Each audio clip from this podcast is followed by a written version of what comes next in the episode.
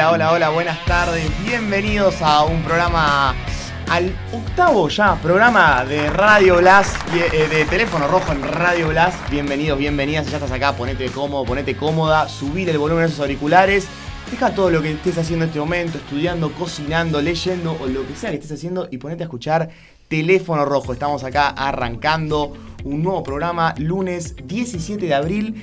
5 minutos pasados las 20 horas y arrancamos un nuevo programa. Pero antes voy a presentar a mi Dream Team de Relaciones Internacionales, como ya es costumbre. Guillermo Russell, ¿cómo estás? ¿Todo bien? Todo bien, todo y vos. Todo bien, acá andamos. Un lindo fin de semana, tranquilo, con lluvia el domingo. Se disfrutó un poco. Con una victoria de River a último minuto. Ah, mira lo que es mi computadora, por favor. Impresionante, impresionante. San Solari. La del jueves también, que no, que no lo hablamos antes del lunes pasado. Fui a la cancha a la cancha 3 a 0. La verdad, enamorado de la michoneta. Subido Para, desde la el primera pobre hora. lobito no le puedo decir nada. Eh, y bueno, acá tenemos desde las tierras platenses, con sus rulos castaños, eh, Malena Martín. ¿Cómo estás? ¿Todo bien? ¿Por qué es como propaganda de perfume la introducción mía? Eh, Sauvage, estilo Sauvage. Eh, bien, todo muy bien. Muy ¿Todo bien. ¿Cómo fue ese fin de semana? Bien, podría haber descansado más igual. Ah, bueno, En fiesta, retrospectiva, no, fiesta, bueno. a todo oh, ritmo. oh, se cae la ciudad de La Plata por la, la joda. No, no, pero podría haber descansado más, creo, en retrospectiva.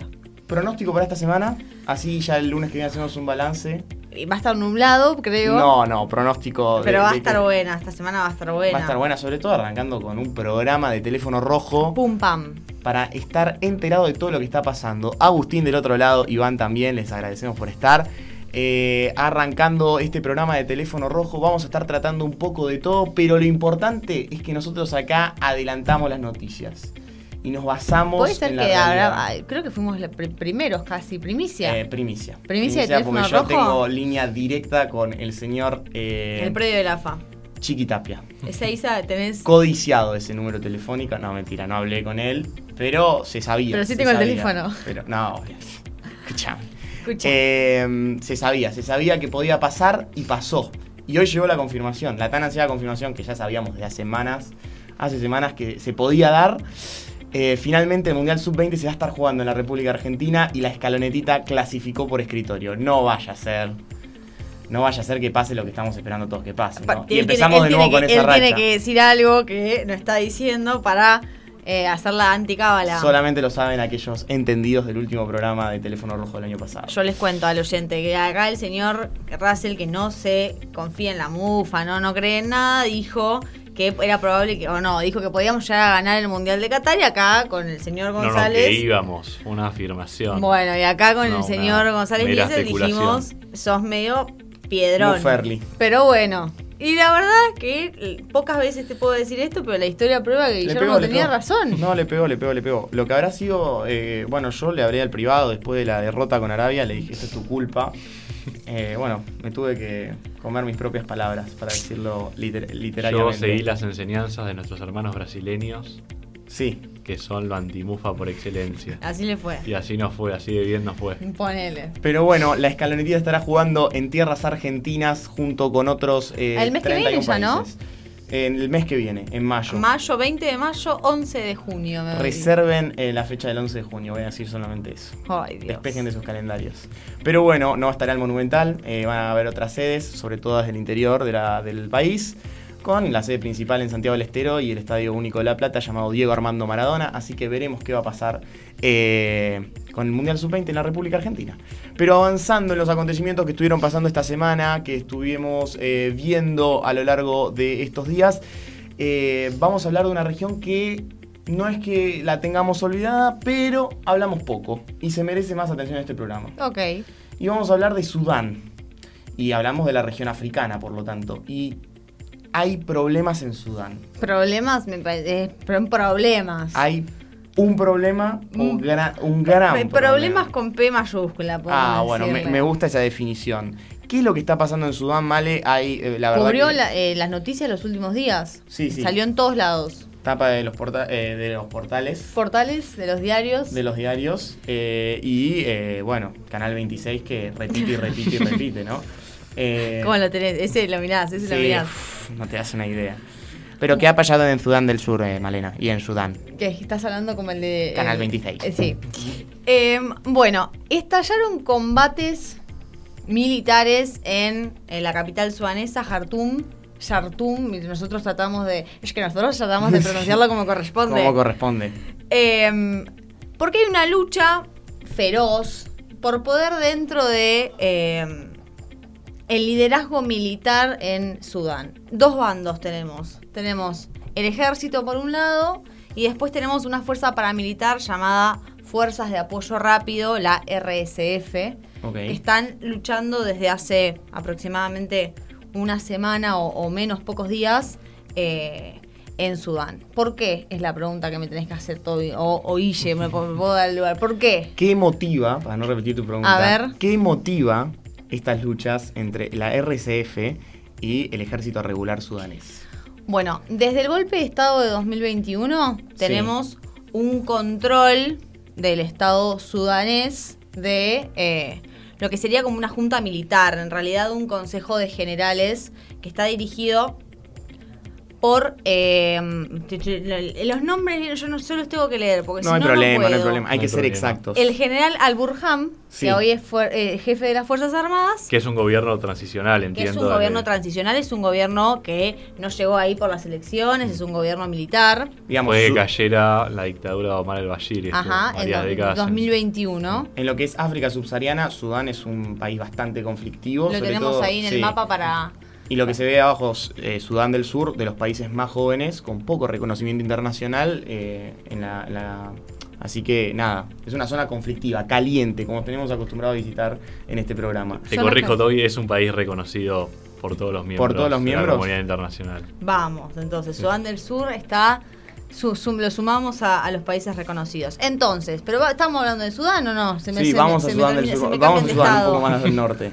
Bueno, entonces Sudán del Norte, no se llama Sudán del Norte, Sudán a secas, tenía hasta lo que veníamos eh, viendo hasta las semanas pasadas, un presidente que era este jefe de las Fuerzas Armadas, Al-Burham.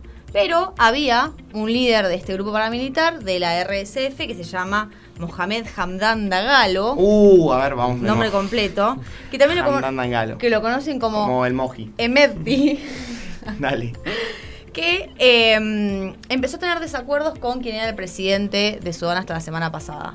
¿Por qué? Porque no, básicamente por cómo manejar el ejército. Y además se había dado un despliegue de las fuerzas de este grupo paramilitar, la RSF, que había eh, calentado la situación hasta el punto que no se sabe quién tiró el primer tiro, pero hoy estamos viendo que Sudán se encamina a lo que podríamos ver como una guerra civil. No se sabe, repito, quién pegó el, tiro- el primer tiro, pero es una situación de conflicto por el manejo del ejército y por eh, este despliegue de la RSF que calentó más la, más la zona. Hasta ahora, eh, grupos de médicos han contado así a, a vuelo de pájaro 100 muertes de civiles y parece un conflicto que va a cargarse bastante personas civiles porque se está dando en, regiones urbanas muy importantes. Pero la violencia va increyendo, entonces uno esperaría que esto no es, no es eh, el pico de tensión, a la hora que nos tiene acostumbrados hace unos años, sino que eh, va, va en aumento. Hay posiciones muy claras, hay, eh, desde el ejército dicen que no van a no, no van a parar el conflicto hasta que se dé una salida que por lo menos tenga apoyo popular, eh, si no es democrática, pseudo. Y desde eh, el RSF dicen eh, que ellos son la voluntad popular, entonces tienen que ganar ellos. Así que en, eso, en esos discursos se ve difícil la bueno, se salida. prolonga la historia de grupos paramilitares que se, se, pro- se- Y además iba a ser como un comentario en ese Sí. sentido, como que Sudán se suma a este ciclo de ilusión y desencanto. por eso, a eso en, iba, ¿no? En África, donde parece que vos tenés una situación de un dictador histórico que cae y lo que viene es un proceso de transición hacia la democracia, porque además se da en un marco de un gran clamor popular y lo que termina pasando, bueno, es este desencanto. Es Claro, esto. y, y- y un, un colapso por ahí de, de ese sueño. Eh, pero yendo a eso, eh, Guille, me interesa esa visión más, esa perspectiva más por ahí, un poco más general del continente, más a Regional. nivel eh, regional, sobre todo de África subsahariana, porque podríamos dejar de lado un poco África meridional en este caso. Pero eh, uno nota la violencia como característica per se desde hace ya varios años Mm, décadas. décadas y, y medio siglo, se podría decir, eh, en esta región. Y, y no entendemos bien a qué se debe. Digamos, los recursos naturales no son escasos, pero los recursos materiales Eh, ¿Qué podemos decir de eso, no? Hay, hay ahí ¿Qué, alguna... qué podemos decir sobre la violencia en, en África? Sí, exactamente. La violencia paramilitar. Principio, muchas cosas. Lo que, lo que podríamos eh, tratar en un marco más general es que África siempre estuvo sumida en una violencia extrema y siempre tuvo presencia de grupos armados, paraestatales, paramilitares, guerrilleros, desde la década del 60, 70, o sea, desde la independencia en adelante. Lo que pasa En un contexto particular, ¿no? Década de 60, 70 a Claro, nivel mundial. Lo que pasaba anteriormente es que en esas décadas vos tenías el marco global de la Guerra Fría Ahí está. y África era una región importante eh, en, ese juego geopolítico de, de la Guerra Fría entre la Unión Soviética y los Estados Unidos. Y entonces esos grupos guerrilleros paramilitares tenían sus objetivos de naturaleza política e ideológica. Instalar bueno, el socialismo en África, por ejemplo. Y los gobiernos en África, por su parte, eran sostenidos principalmente por Estados Unidos y, y por Europa.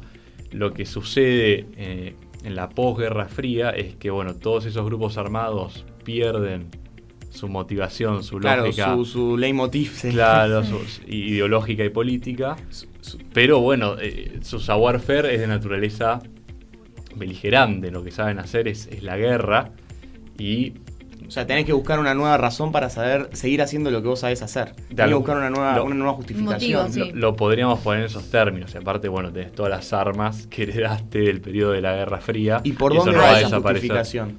No, y lo que te dicen muchos analistas sobre África es que la violencia en África ha tomado una dimensión más de naturaleza económica. Estos grupos paramilitares, paraestatales en regiones como Cen- eh, la República Centroafricana, el Congo, lo que buscan es controlar recursos naturales y exportarlos. Y bueno, en ese sentido, los grupos paramilitares lo que hacen es reclutar a la población de, de estos lugares y su motivación, su lógica es meramente criminal o económica, lo podríamos plantear.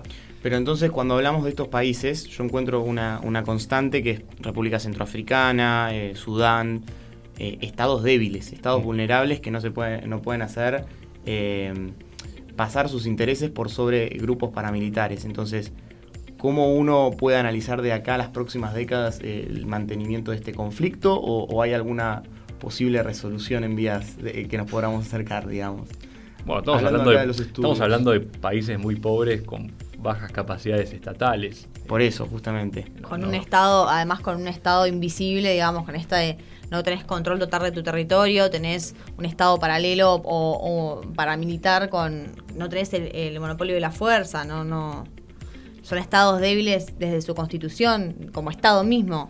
Sí, pero lo interesante es esto, ¿no? Que yo no quisiera romantizar la violencia, pero de alguna forma la, la- la guerra o estos grupos pierden su, su razón de ser más romántica, que es el establecimiento de, de determinado régimen o ideología política. Ahora simplemente son grupos criminales en el sentido más puro de la palabra. Bueno, interesante cómo, cómo siguen estando a pesar de, de- de la pérdida de su motivo inicial, de su motivo fundacional, ¿no? Claro. Eh, a diferencia de lo que pudo haber pasado en, en América Latina, que, que uno en- encontraba más grupos guerrilleros durante la Guerra Fría, y aparentemente, a excepción de algunos casos determinados, sobre todo en Sudamérica, fueron, fueron debilitándose. Pero, pero en África per- eh, persevera esta, esta situación. Así que, bueno, siguiendo con el orden del día. ¿Puedo hacer un siguiendo- comentario antes de pasar? Sí. Estoy viendo la imagen y parece que Guille y yo nos pusimos de acuerdo en cómo vestirnos y, y no te dijimos. Eh, sí. No, Ah, es que usted, eh, black and ¿Eh? white. Estamos como. Miro la, miro la cosa y estamos nosotros en una cámara negros y vos en otra cámara blanco. Es así. Es la magia de la, de la, de la La, imagen. próxima, la próxima te avisamos que con parecen los. Beatles. sí, no, ay, con, aparte las el- poleras. con las poleras. Pero- Listo, ya está, terminado el No, comentario. está bien, está bien, está Terminó bien. el que comentario. que nos vi, te vi muy blanco y nosotros muy negros. Eh, siguiendo, a, a partir de esta pequeña digresión, Hey. eh, que no viene mal, no viene mal ir viendo la imagen, eh, vamos, nos vamos a eh, un viejo conocido y un cercano amigo. amigo, puede ser. Mm. ¿Amigo? Eh, ¿Quién es el amigo nuestro? Brasil y China. Ah, ¿cuál es el amigo? Porque estábamos en- Grandes amigos tenemos nosotros. Eh, bueno. Amigos importantes. ¿Cuál a- sería el a- amigo? A, la tierra del fuchipó. Ah, A la tierra de- no, en realidad no nos vamos a la tierra del fuchibol. Nos vamos a, a China. Nos vamos a China A ver, ¿a la porque tierra Lula. del qué? A ver, Y ¿a la tierra del qué? Y a las tierras de los dumplings. ¿Zafé? Mm. ¿Zafé o no zafé? mm, sí. A la tierra, de los, a la tierra de ¿Eh? los dragones. Ey, palo los y entró, entró, entró. Ahí entró, estamos. entró, A. Dubrovnik. Zafé, eh, zafé. Pero bueno, a la- eh, nos vamos a China eh, porque Lula Ignacio da Silva, eh, Nacho. Presidente de, de la República Federativa del Brasil, viajó a China. En esta cosa que estábamos hablando la semana pasada, para quienes estuvieron en el programa pasado, de que Brasil estaba teniendo un alto perfil internacional. Y bueno, Lula eh, emprendió viaje hacia Beijing, hacia la capital china, y se encontró con eh, una persona que tiene bastante protagonismo en este programa, como Xi Jinping, eh, para hablar de ciertos temas y poner en cuestionamiento eh, algo que para nosotros, sobre todo en el día de hoy, habiendo llegado al, al 408, algo del dólar, es tan importante en el sistema financiero internacional y en el sistema económico internacional como es el dólar. Eh, Guille se estuvo discutiendo de la, voluntad de estos países de eh, cambiar ciertos patrones que vemos en el, que tenemos interiorizado ya en el ámbito internacional, ¿no? Sí, bueno, ese es uno de los aspectos que está apareciendo mucho. Yo empezaría con algo más eh, general sobre este viaje de Lula y, y el activismo eh, en política exterior del presidente brasileño. Y bueno, particularmente Lula dijo que lo que busca hacer con Brasil es balancear la geopolítica global. Y acá. Brasil Dicta una, una, una premisa importante Lula en este sentido. Claro, se posiciona como líder del mundo en desarrollo y además uno podría eh, intuir que en parte lo que está diciendo y, a partir de cosas que vamos a analizar más tarde es que lo que está buscando hacer es disminuir el rol o el alcance del poder estadounidense y aumentar el de China. Y acá aparece esto que dijiste vos sobre la cuestión monetaria, la cuestión del dólar. Y Lula fue al nuevo Banco de Desarrollo, que es el Banco de los BRICS, de la agrupación de estos países, Brasil, Rusia, India. Algo que con China Bolsonaro había quedado medio relegado, ¿no? Con, sí, sí, había, había quedado medio relegado, pero Bolsonaro igual participaba de los meetings, las reuniones del BRICS. Pero con Lula, obviamente, Toma otra fuerza, toma toma otra, otra fuerza, otro impulso. Y acá Lula dijo en, en la sede de este banco, que preside además su sucesora Dilma Rousseff, que no entiende por qué para intercambiar con países que no son Estados Unidos se necesita, se requiere el uso del dólar. Debate.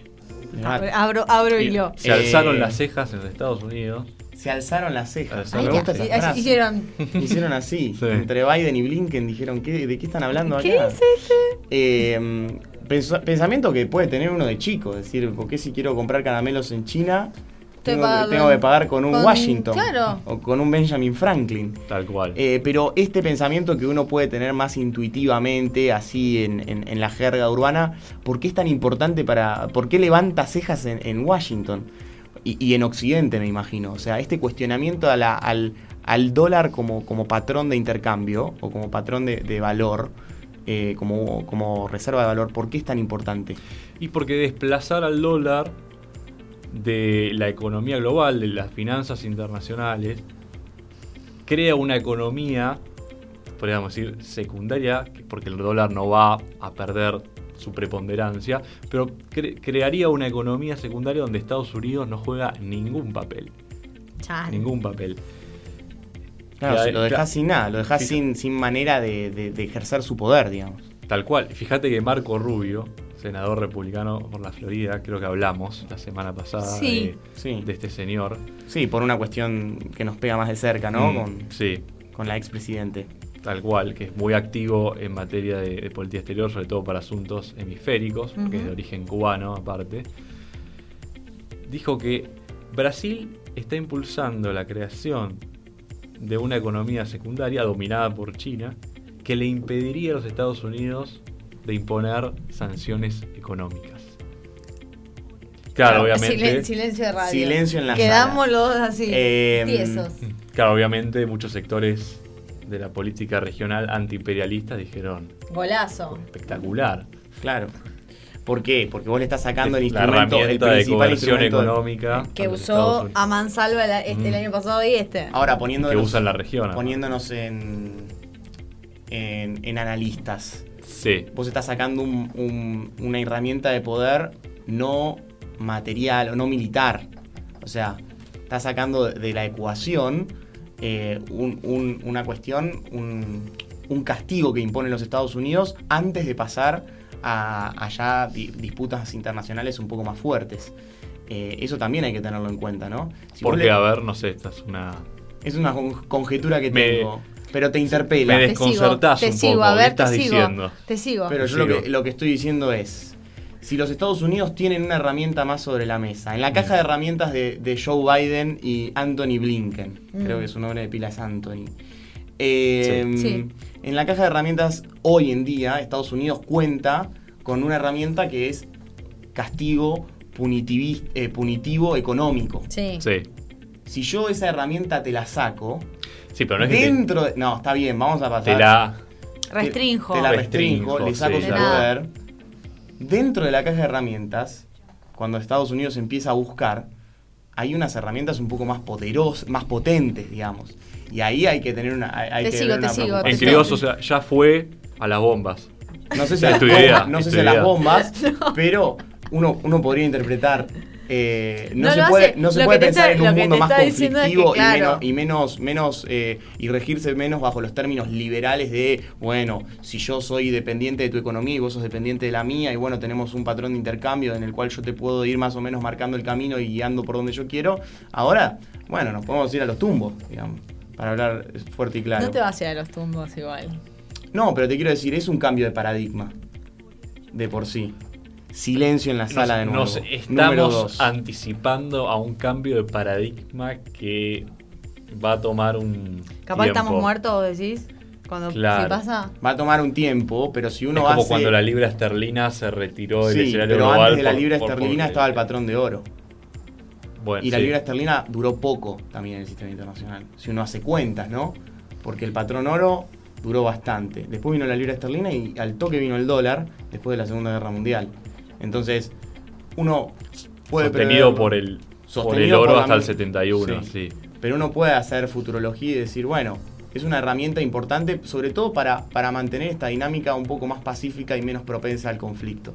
Veremos qué pasa, no No sé. se la yo me lo sacás totalmente, si la chicás. Ahora te, te- te tomo que. eh, Es un debate, ¿eh? No, Sí, no, no sí. estoy diciendo nada. Quizás eh, cuando le achicás por un lado, la única otra cosa que le queda es otra, pero en realidad no es la única cosa que le queda. O sea, sigue teniendo un montón de cosas dentro del toolbox y además eh, no significa que no pueda aplicar nunca más sanciones, sino que se restringen eh, los espacios sí. económicos en donde pueden aplicar sanciones. En el futuro, caso en el que futuro, cuando esto nosotros ya tengamos canas. eh, y Guille siga escribiendo el tema y nosotros ya estemos tomando mate en Mar del Plata. Esperemos. En ese momento, Ahí eh, ahí, va, probablemente nos acordemos del tema. andando en autos voladores, seguramente. sí. Eh, pero vuelvo a esto, Brasil-China, y estuviste hablando de libra esterlina, estuvimos hablando del patrón oro, estuvimos hablando de dólares.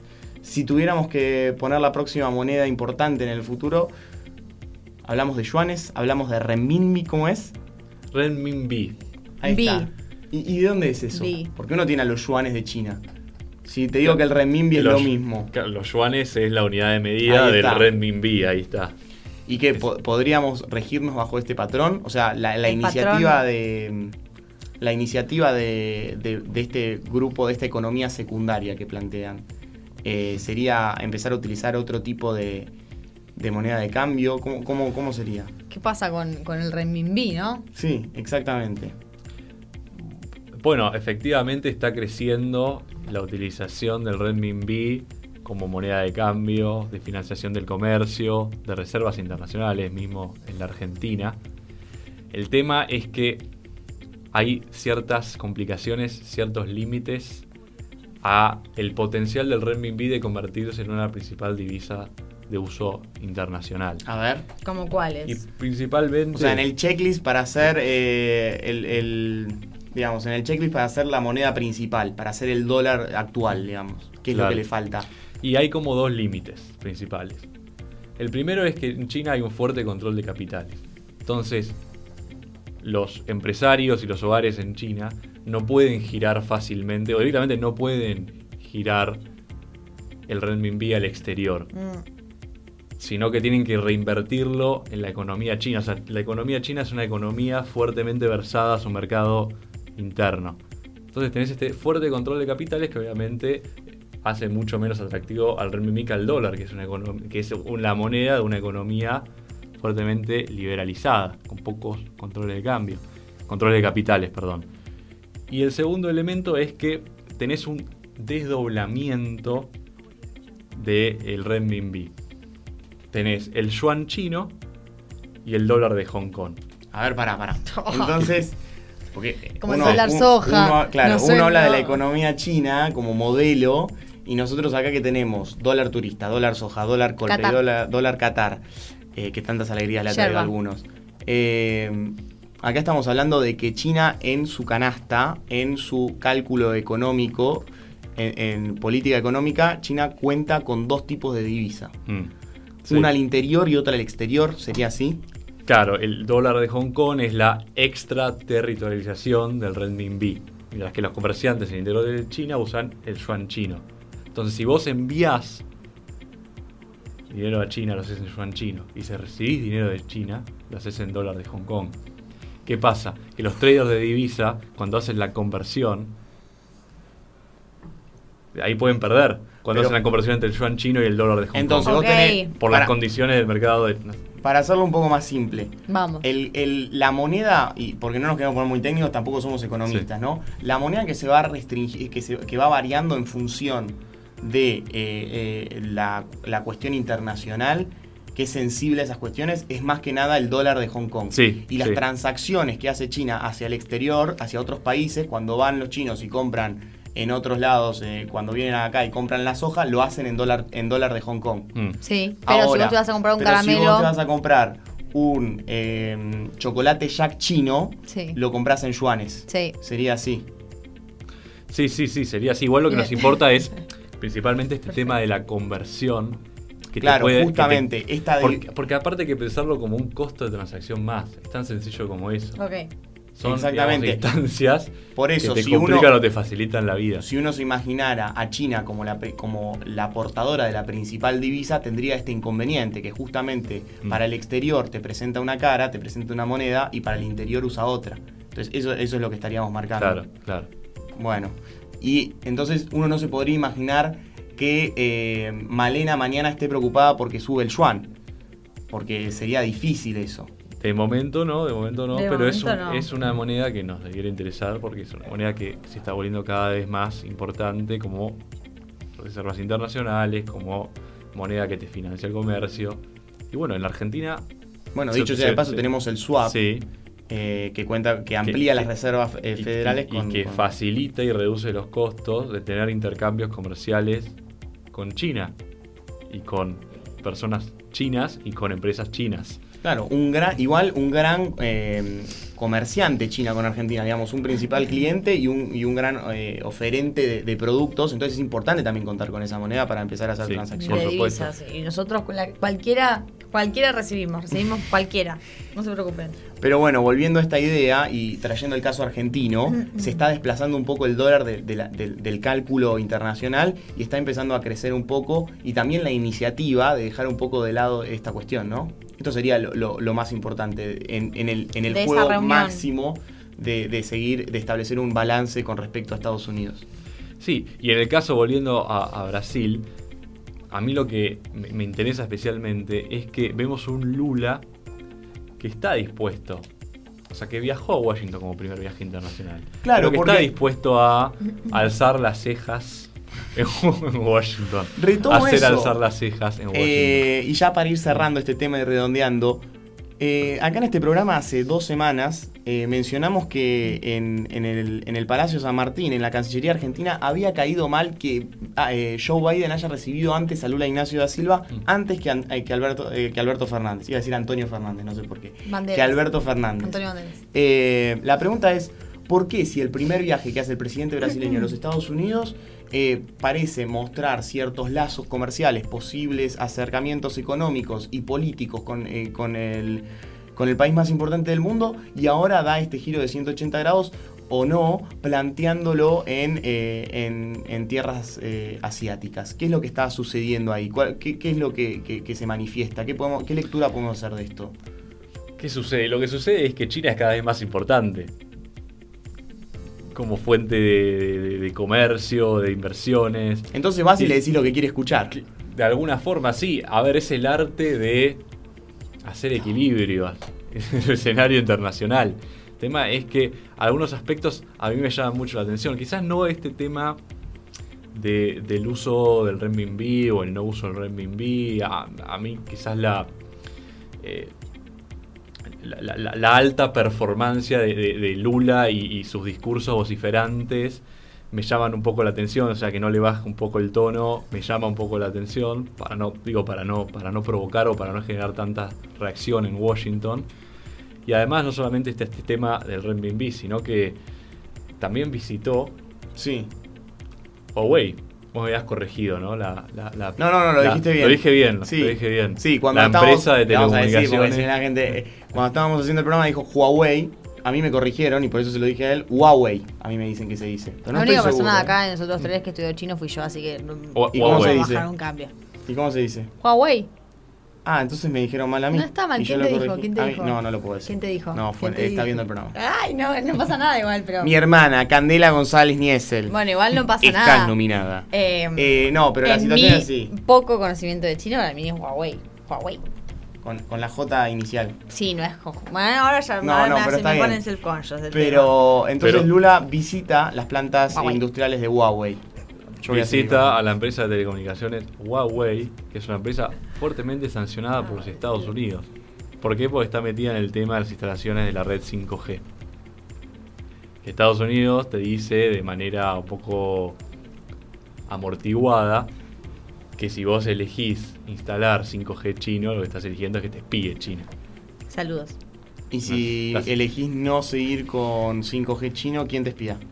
Si vos levantás el Y teléfono. Estados Unidos, pero quizás es mejor Ah. que es quien te espía acá. Claro, por Sí, eso. es elegir en quién este te juego de espía. espías que venimos planteando hace unas emisiones de, de- de- de vuelta a esta idea de que te están espiando, eh, parece que la idea no es que no te espíen, sino elegir quién te espía mejor. O quién te espía más. O O que te espía más amablemente o con mejores intenciones. Claro, si te espía Meta, si te, si te Te espía espía- Cambridge Analytica, o o te espía TikTok y Huawei. Huawei. ¿No? Tal Se- cual. Sería esta la idea. Sería Sí. un poco, un Para poco la idea. simplificarlo. Pero bueno, en concreto, ¿qué nos importa? Que Lula visitó Huawei. Sí. Y eso es una movida fuerte. Ya había tenido un problema, ya habían tenido un problema con Huawei, con eh, Bolsonaro.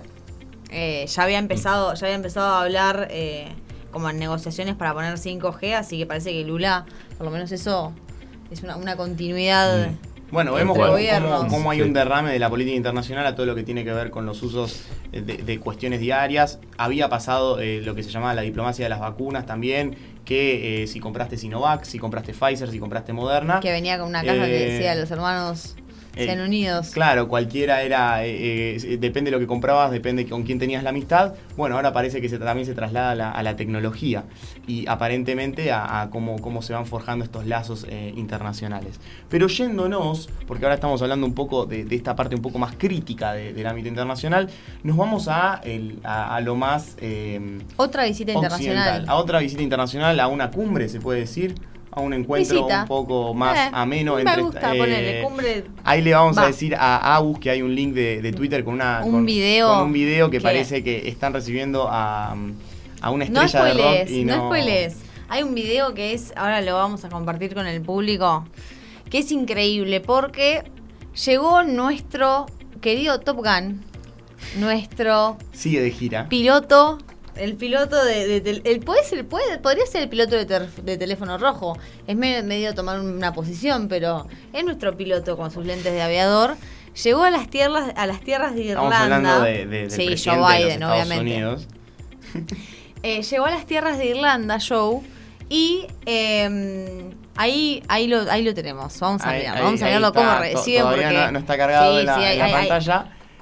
Llegó a las tierras de Irlanda. ¿Con ¿Y qué qué pasó? Ahí está. Ay, Pa- el- ¿Ya dijeron que es la patria de sus antecesores? No todavía. Ah, bueno, esto es importante. Esto que dice Guille es Y importante. motiva un poco porque- de cierta forma.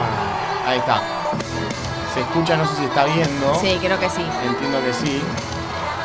Eh, Todo, increíble. musiquita, todo. Esto es la música real. Yo cuando lo vi pregunté si era la música real. Dije, esto, esto está editado arriba, no Sí, puede creo- haber entrado creo con que No, está es- siendo esta- bastante es así. utilizada hoy en las redes esta música. No puede haber entrado con Es tremendo. Saluda lo que. nah. Bueno, Miles y miles de personas lo recibieron a Joe Biden en Irlanda en un viaje que duró cuatro días. Bueno, la- la- las raíces eh, las raíces irlandesas de Biden tuvieron protagonismo también el año pasado frente al fallecimiento de la reina Isabel II, porque su madre eh, era de origen irlandés, como Sí. habíamos mencionado, y había, había dicho que nunca se rendiría ante la, ante la corona británica. Mira. Y ante, eh, ante la visita inminente de Joe Biden, digamos, la madre esto antes de, de fallecer, obviamente ya la madre de Joe Biden no está entre nosotros. Y tiene 80, pero, él, tendría 2000. Eh, pero bueno, esto fue eh, motivo, de, motivo de debate y, y cuestiones en, en- en Estados Unidos porque antes de su viaje a Reino Unido decían cómo va a reaccionar Biden eh, por, su, por sus orígenes irlandeses frente a, a toda, a toda la ceremonia británica, que recordemos que la corona, la corona británica y la República de Irlanda eh, tienen eh, una historia de, de fuertes encuentros y desencuentros,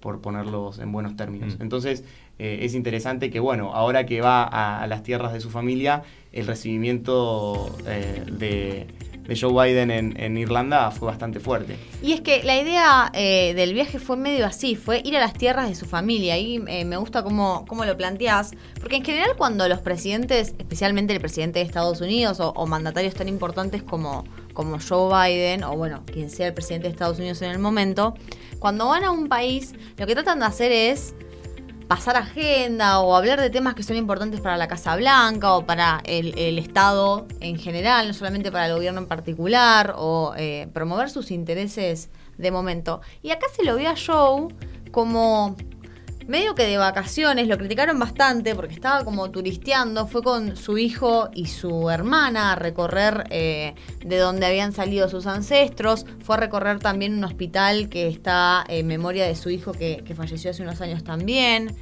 Y hay una, una interacción que Agus tiene una serie de, de fotos que son muy buenas porque se juntó con el presidente y con el primer ministro de Irlanda. Y vieron que el presidente de Irlanda tiene un perro que ha sido muy polémico. Bolleros un- de Berna.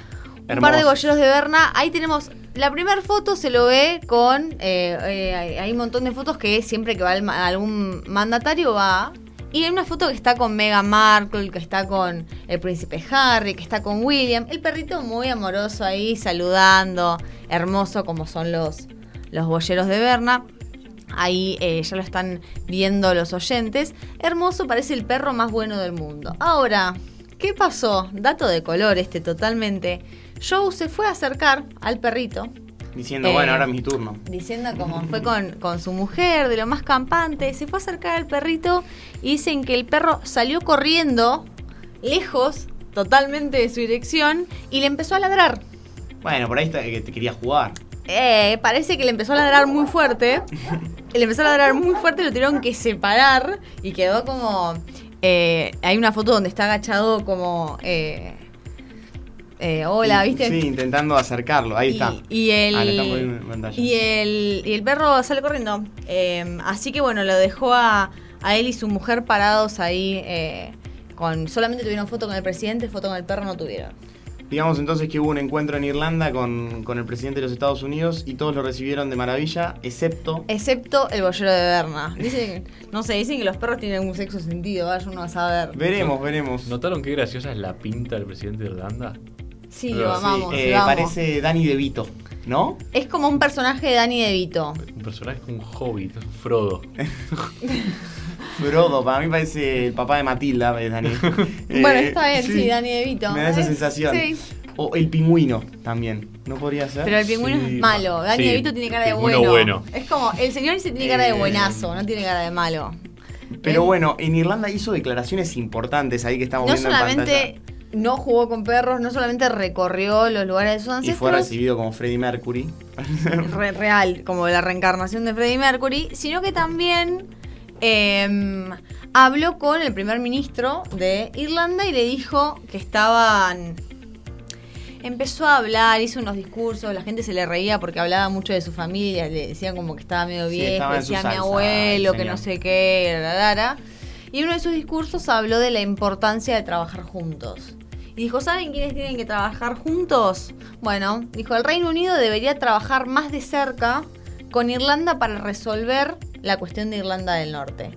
Pero dijo, nosotros, Estados Unidos y la Unión Europea estamos dispuestos a trabajar en conjunto. Así que ya ahí tiró un, un palito. Al, al- al otro lado de, de las islas tiró, tiró un palo al Reino Unido. Y después habló algo de, de algo local, que retoma lo que veníamos hablando un poco con, con Huawei y todo, que dijo, no me preocupa la filtración. La, que- de, que- ¿La filtración de qué podrá ser? Dijo, no me preocupa la filtración.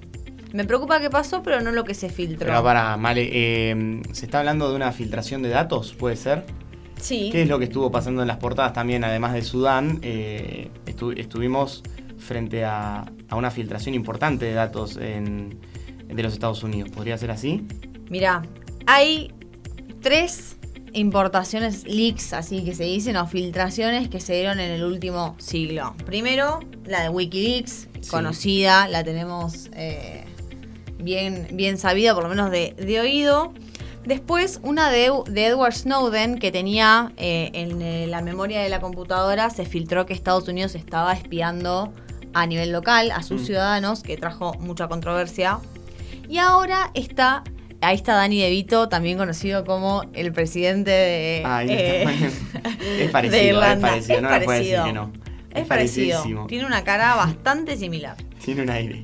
Bueno, y la semana pasada, ¿qué pasó? O hace, sí, 10 días, se dio una filtración del Pentágono. Se filtró información clasificada del Pentágono, pero que por lo menos hasta ahora lo que se filtró no es, no deja de ser top secret, pero no es información que ponga a Estados Unidos en un lugar muy comprometido. Sí los, los expone y los deja medio como eh, en una situación Pero no es información vulnerable. sensible, no es que, que pondría en juego, digamos, eh, las estrategias y, y la política internacional que tiene hoy en día, el, el proyecto internacional que tiene hoy en Un día. poco Estados sí, pero podría ser más sensible. O sea, cuando dijeron que se filtraba información, todos se agarraron de la mesa, pero en realidad eh, son actualizaciones y análisis. Por ejemplo, ¿qué dicen? Sí. Que, que fue complicado. Primero que Estados Unidos eh, espía a sus aliados. Encontraron que Israel, Corea del Sur son países que están siendo espiados continuamente por Estados Unidos. Lo cual para algunos podría ser controversial. En general se entiende que es algo medio sabido. Mm. Sí, volvemos a, a un tema tratado la semana pasada, ¿no? A el ver. tema no es espiar, el tema es que te descubran. Claro. En este caso es, lo sabemos, lo- bajo esa filosofía, lo sabemos ¿no? todos, pero acá te está diciendo... Igual llegó la confirmación de algo que, que- que todo el mundo sabía, pero bueno, ahora tienen el famoso, eh, eh, tiene aval, digamos. Tiene aval, trae, trae, Y le traelo- trajeron aval. traelo aval. Eh, pero bueno, entonces eh, Joe Biden declaró a partir de esto que Sí. no, no le daba tanta importancia, no, No, le daba que no tanta importa porque no es, informa- no información sensible. No es que hubo una filtración de información sensible. Como sí podríamos haber detectado en los Wikileaks y toda la información de Snowden. Sí, igual lo que, lo que pone eh, sobre la mesa es cuántas, can- cuánta cantidad de personas o qué personas acceden a este tipo de información y si deberían hacerlo o no. Porque, por ejemplo, ¿quién lo filtró? ¿Se acuerdan, ¿Se acuerdan de lo que les dije? ¿O qué les suena? ¿Quién le puede haber filtrado A esto? Porque hay que filtrar información de Estados Unidos y no esperar que... Hablando de Top maten. Gun, me parece que tiene algo que ver con la Fuerza Aérea. ¿puede ¿Vos sabés que sí? Ah, ¿viste? Vos sabés que sí. Es un chico que se llama Jack Teixeira. Y digo un chico porque tiene 21 años, es más joven que nosotros. Sí. Que, Ay, qué dolores. Bueno, dale. bueno, era, era un aviador de Massachusetts. ok. Que en un grupo de Discord se estaba haciendo medio, como diría, no la abuela de Toby, pero como se diría en la calle, el tangalanga. El banana. Se estaba haciendo como el canchero y dijo, ay, yo tengo esto, yo tengo esto, y empezó a filtrar por Discord fotos de documentos sensibles. En un grupo que Tag Shaker Central, eran como todos medio como que le gustaban las armas, mandaban fotos con equipamiento militar. Y como había firmado un NDA y como además es información sensible, puede ir hasta 10 años preso y se dice que el Pentágono lo que quiere hacer es un ejemplo de que esto no se hace. Un castigo. Lo van a castigar ejemplarmente para que eh, quede el precedente de que estas cosas no se hacen. 21 años, o sea, recién podía empezar a tomar en los Estados Unidos. ¿no? Pero Pero Ya ya, venía estaba- con tres años de entrenamiento militar, pero... Claro. venía con tres años Hace- tres años- ¿Sabes qué pasa? Venía de tres años de entrenamiento militar, se tomó su primera cerveza a los 21. y filtró. Suponiendo, viste, como que se respeta la edad, Cosa que no pasa, pero bueno. Se, eh, ya estaba manejando armas, pero después a los 21 cumplió y sus- Sí. hizo su cumpleaños de 21. Y se bueno, tomó y- y entró al Discord. y Y, en vez de ponerse a jugar al LOL, como hacen algunos de- cercanos, eh, lo que hizo fue empezar a mandar fotitos de. eh, a su grupo de amigos mandó fotitos de información sensible de Estados Unidos y ahora va a ir preso, pucha. Pero bueno, lo que también está sensible es la economía y los lazos entre Europa y Estados Unidos por un tema del IRA. Y no estamos hablando, ya que estamos Pero hablando de ¿estábamos Irlanda. de no, no, Irlanda? no estamos hablando del IRA, de- del ¿Del IRA IRA? irlandés, eh, que, que tantos estragos ha causado. Pero igual estamos hablando de algo que, sí, que ataca a Europa. Que ataca a Europa y directamente. pero no Eh, con molotovs. Y el año pasado salió un acta eh, por parte de los Estados Unidos que afirmaba eh, subvenciones a, a emprendimientos en los Estados Unidos o empresas que. Sí, subsidios de 369 mil millones de dólares Un numerito. a empresas vitales para la transición energética. ¿Y, qué, ¿Y cómo es esto que afecta a, Europa? Al principal aliado, se podría esperar de, de los Estados Unidos. ¿Cómo, ¿Cómo esto afecta a Europa? Afecta a Europa porque es un modelo muy sencillo de subsidios, mucho más sencillo que el europeo, o que digamos, mucho más sencillo en em, su financiación a este tipo de industrias que eh, la financiación que se produce en el marco europeo. Entonces, como resultado de la Inflation Reduction Act, lo que se está viendo, que es de agosto del año pasado, lo que ya estamos viendo que es algo que se anticipaba y por eso Europa reaccionó de manera muy negativa y generó esta fricción en la eh, relación transatlántica y además también quejas en Japón y Corea del Sur, es que eh, lo que se está produciendo es un traslado de eh, plantas y de, industrias de Europa hacia los Estados Unidos. Y ahí se pierden miles de trabajos, Europa pierde parte de, su liderazgo en este sector. Y aparte, la, la- la- de, de dónde viene eh, sobre todo la, la bronca europea? Que los europeos saben que no es un tema de eh, promover la competencia, que además es un acta que no respeta eh, las leyes internacionales de comercio, sino que es algo orientado a la competencia con China. Porque Claro. todo lo que viene, lo que, todo lo que viene de está hundiendo a su Unidos- principal aliado para Sí. impulsarse frente a la competencia de, de Eh, China. Esa sería claro, la lectura que están haciendo aparte, otro lado del Atlántico. Estados Unidos con respecto a China en este aspecto viene bastante rezagado. Y bueno, lo que va a suceder es que si Europa no reacciona, no encuentra manera de reaccionar, va a perder muchos puestos de trabajo y se van a trasladar muchas de estas industrias a los Estados Claro, Unidos. Claro. Lo y, aparte, aparte lo curioso es que Europa acá queda como eh, el bastión de la, la- la- la- la economía de mercado, del libre comercio, y Estados Unidos se posiciona como Ay. sí, un fuertemente. país Yo siempre banqué la re- la re- intervencionista, la de promo- regulación. promoción industrial. Me imagino que eh, pueblo, un pueblo conflictivo, eh, que no, de armas tomar, digamos, no conflictivo, pero como los franceses que tienen esos campeones nacionales como ser Air France o, o- o tantas empresas tan importantes como Peugeot, eh, no estarán de acuerdo con esto, ¿no? Digamos, serían los que toman la visión más europeísta de defensa de, de- de esta idea. No sé, bueno, Volkswagen iba a construir eh, una fábrica en Europa del Este y ya mandó la fábrica a los Estados Unidos. No sé qué tan campeones son. Claro, digamos, Ese- ya ese- cuando aparece, cuando aparece el dinero. El, el eh, sector privado tiene sus incentivos. Eh, lo que pasa, los estados tienen que, que reaccionar y que acordar en base a esos incentivos. Si no hay acuerdo entre Estados Unidos y Europa y la Unión Europea al respecto, bueno. digamos, queda más vulnerable Y- Europa frente a, frente a Sí, estos sí. Idas y Y vueltas bueno, con y, las y es muy problemático porque los subsidios te generan aparte un problema de competencia hacia el abismo. Si vos cada vez aumentás los subsidios, cada vez, cada vez tratás de, con- eh, de generar condiciones más favorables compitiendo con otros estados, cada vez son más favores y más facilidades para eh, las empresas relacionadas a, a los sectores propios de la transición energética. La semana pasada, interrumpo un poco, me vino un pensamiento. La semana pasada hablamos de el poco timing de Macron con eh, China y Taiwán. Ah. Ojo con el timing de acá, ¿eh? No la semana pasada, el, el- el de la declaración de, ojo que si quedamos eh, por debajo de Estados Unidos vamos a ser vasallos o, o- o Mm. súbditos de, de esta idea. Que hay que armarla, hay que armar el, el tercer polo. Ojo que no sé si no le viene bien eh, este este cimbronazo a este discurso de, de quizás europeísta. el tema de la IRA, la Inflation Reduction. Act, fue parte de este discurso de, de Macron. O sea, son- es, es uno de, de- de- de- de las problemáticas, siendo la otra el sí. tema de la defensa eh, autónoma. Claramente este es un aspecto muy relevante. Pero también hay tensiones y ya nos vamos, eh, nos quedamos en Europa con respecto a, a una operación de la OTAN Upa. eh, en, lo que tiene que ver Eh, con... oh, perdón, la OTAN, un participante que veníamos nombrando y que hace unas semanas viene Sí, como... Viene bastante relegado, pero, Sí. pero Trump hizo algún par de declaraciones. Hay un periodista ahí también que, Qué que, raro. que ha ganado un Pulitzer y ha hecho un descubrimiento. Guille, ¿qué es lo que estuvo pasando en la operación del verano pasado conocida como Baltops 22? ¿Qué estuvo pasando? No.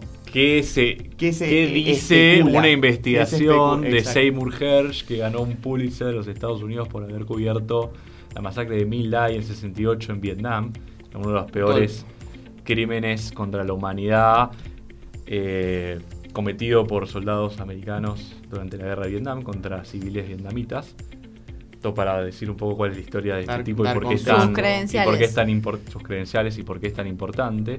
Bueno, una investigación de este periodista salió a decir que eh, la explosión del gasoducto Nord Stream de septiembre de 2022 fue una operación de la OTAN, de los Estados Unidos, en alianza con la Armada Noruega, que puso explosivos el mes de junio en estos eh, gasoductos y los hizo explotar tres meses después en septiembre.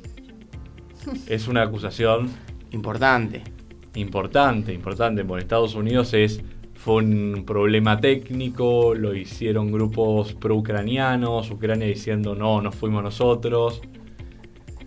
La Parecía que nadie, nadie se lo adjudicaba y, Y- y- y ahora... Trump- y Eh, Trump, diciendo que a fue Rusia, estilo- Rusia diciendo no tiene ningún sentido, cosa lógica que seamos nosotros Claro. porque esto nos trae divisas, nos trae ingresos económicos. ¿Por qué nos haríamos explotar, el- Claro. nos cortaríamos la Y propia el pata? expresidente de los Estados Unidos, eh, eh, fiel a su estilo, Sabido que es callado. eh, no, no colaboró en esta, en esta situación, ¿no? ¿Qué, qué es lo que estuvo diciendo? Bueno, ¿por qué hablamos de este tema? ¿no? ¿Por qué lo recuperamos? Porque esta semana el presidente, el expresidente de los Estados Unidos, Donald Trump, en una entrevista para la Fox News de, Qué raro. con Tucker Carlson, Tucker Carlson le pregunta, ¿fuimos nosotros los que hicimos explotar el Nord Stream? Y, él dijo, yo espero, pará, yo espero que él dijo no, de ninguna manera. Ni en pedo. bueno, dijo no, no- dijo, no quiero dañar la imagen de los Estados Unidos, complicar los intereses de. Estados Unidos. Viene un pero, hay un Pero ahí Lo único que te puedo decir es que no fue Rusia.